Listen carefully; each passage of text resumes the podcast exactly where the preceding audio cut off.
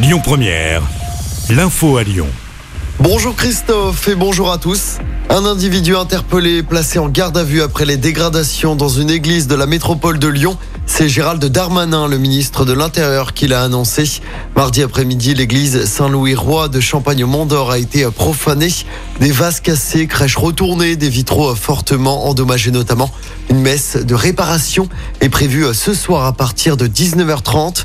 On ne connaît pas encore les motivations de ces dégradations.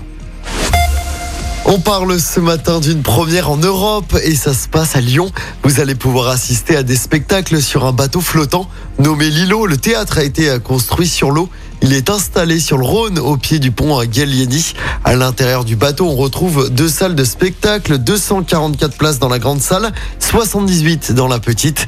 Destiné aux plus petits, le théâtre s'adresse aussi aux entreprises pour assurer des réceptions des séminaires ou bien des congrès. Avec ce projet, les deux fondateurs s'adressent donc notamment aux enfants.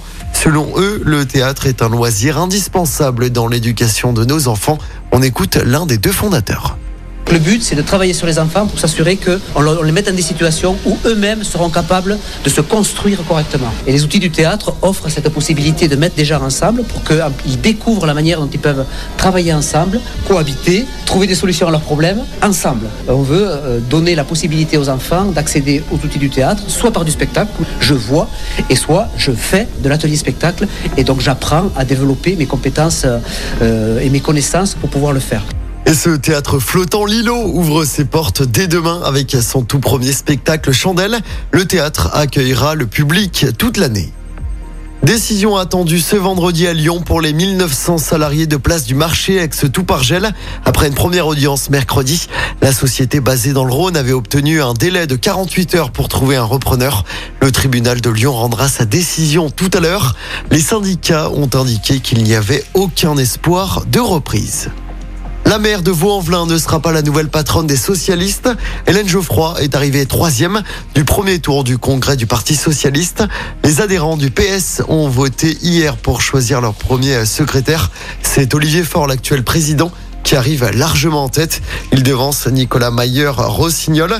Les deux hommes s'affronteront lors du second tour prévu jeudi prochain. En sport du basket à suivre ce soir, nouveau match d'Euroleague pour l'Asvel deux jours après sa défaite contre le Barça. L'Asvel affronte Valence à l'Astrobal. Coup d'envoi du match à 20h. Écoutez votre radio Lyon Première en direct sur l'application Lyon Première, lyonpremière.fr et bien sûr à Lyon sur 90.2 FM et en DAB+. Lyon Première